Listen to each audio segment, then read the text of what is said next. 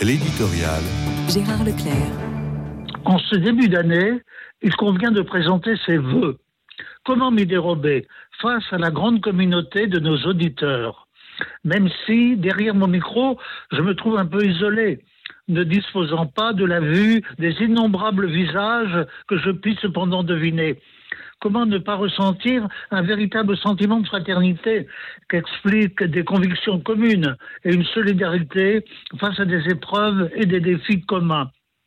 Je présente donc à nos auditeurs tous mes voeux pour cette année nouvelle, qu'ils correspondent à leurs propres voeux de bonheur familial.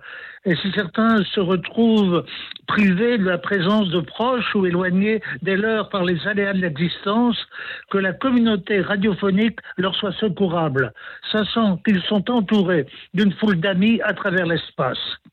Bien sûr, les mœurs changent avec les formes de sociabilité. Mes parents me racontaient comment autrefois la pratique des vœux s'inscrivait dans un véritable rituel. Les grands-parents se levaient bien avant le soleil pour aller, comme on disait, étreiner toute la famille. Il y avait obligation prioritaire d'aller rendre visite aux plus anciens, auxquels on devait considération et respect. Puis, de retour au foyer, il fallait alors recevoir les générations les plus jeunes, venues aussi affirmer leur affection. Et cela prenait toute la journée de Nouvel An.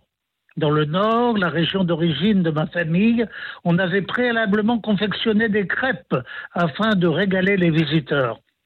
Voilà une tradition largement perdue.